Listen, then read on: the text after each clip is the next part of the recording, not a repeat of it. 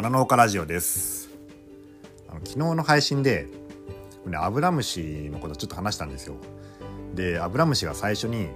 メスだけが生まれてくるっていうところをねちょっと話した時に、えー、アブラムシ女子が最初に生まれてくるみたいなことをね、うん、言ってでこのアブラムシ女子ってね僕はあのアブラムシのメスのことをそういうふうに言ったんだけどなんか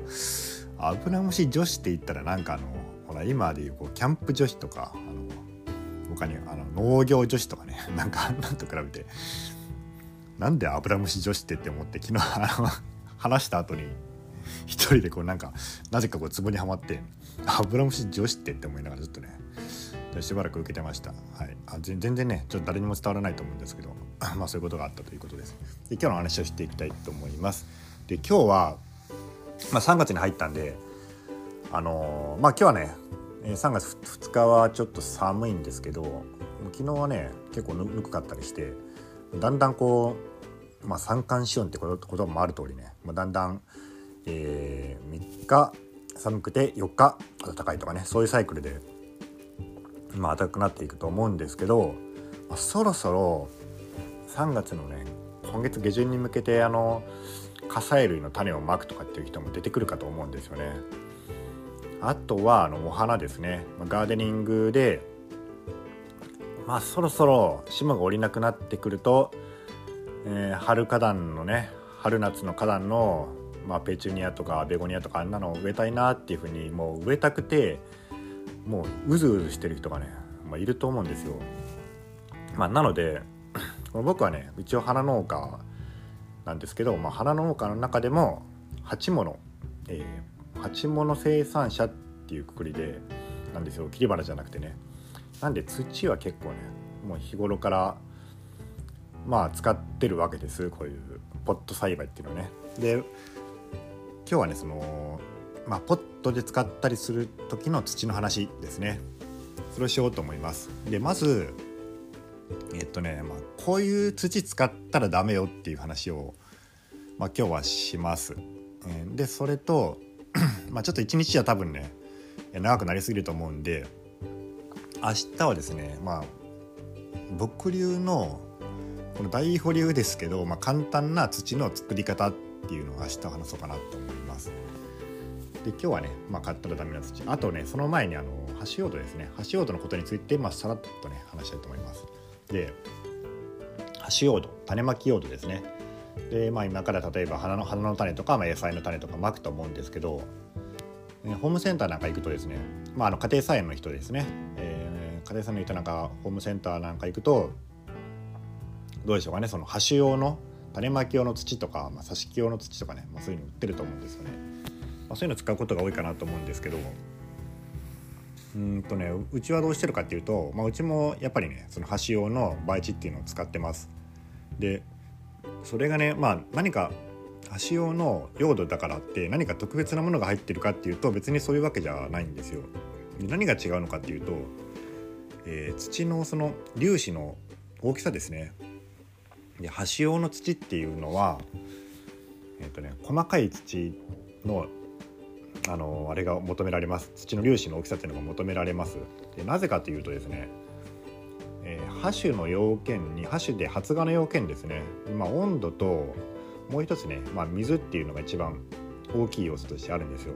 一番って言いましたけど、まあ、温度と水ですね。その2つ。でその水水分ですね。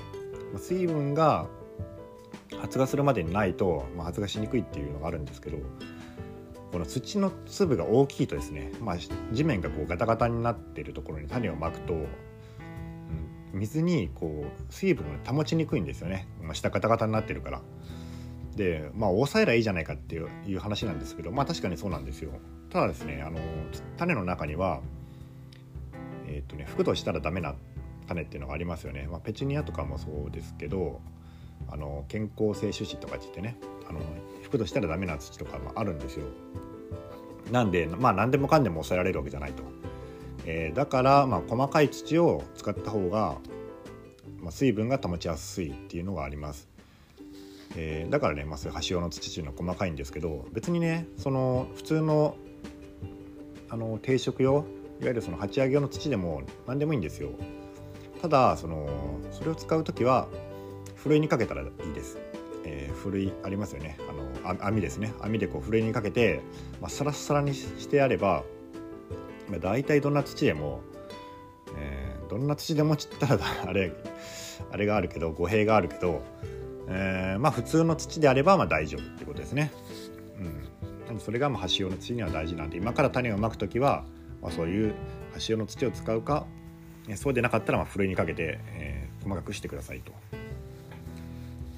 で、えー、その次その、まあ、ハッシュして、まあ、発芽してきますよね。野菜の苗とか花の苗とか芽が出てきました。でそれを、まあ、例えば9センチの、まあ、ビニールポットとかに鉢上げしたりとか、えー、プランターに植えたりとか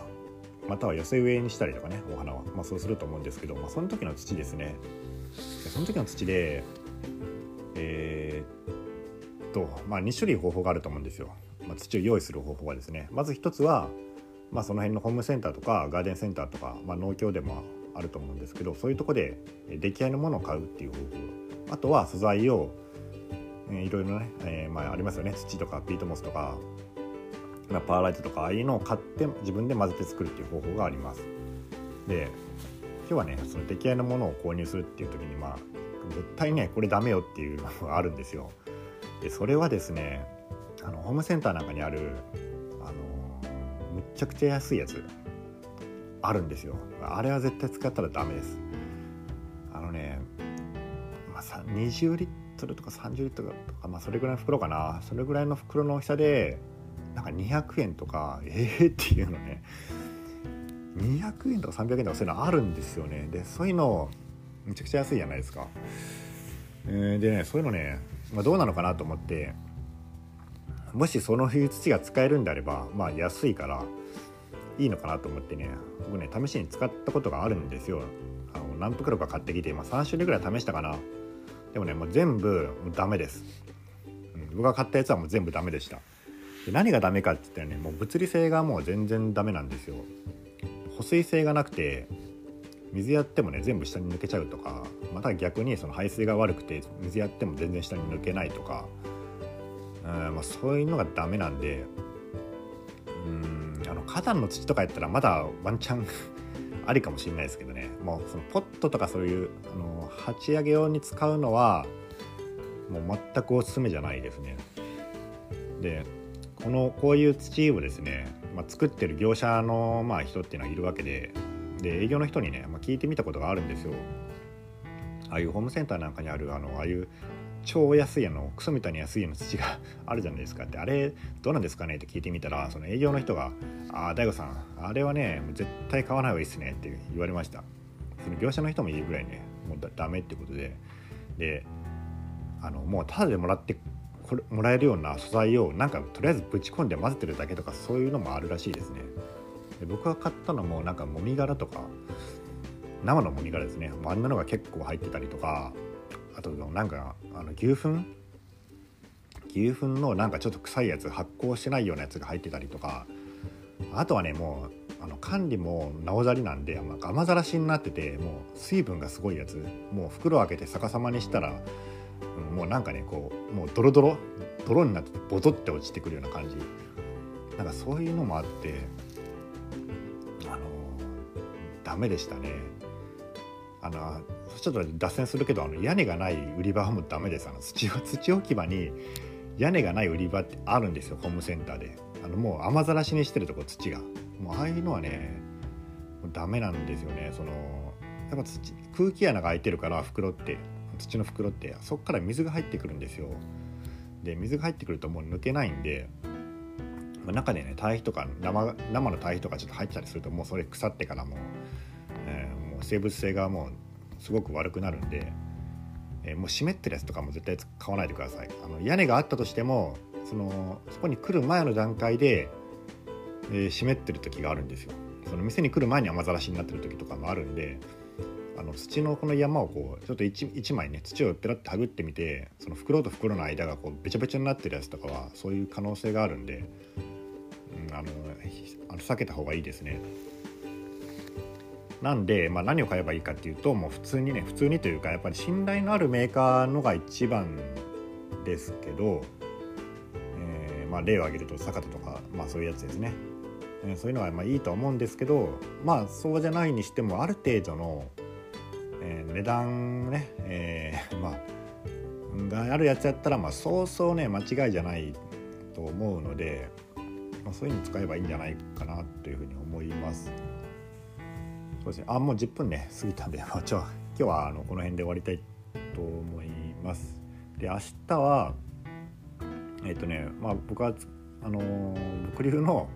まあそういう定食用の鉢上げ用の培地のまあ簡単な作り方っていうのを、まあ、そんな大したもんじゃないですけどねオーソドックスなんですけどそういうの話そうかなと思います。それでは皆さんごきげんよう。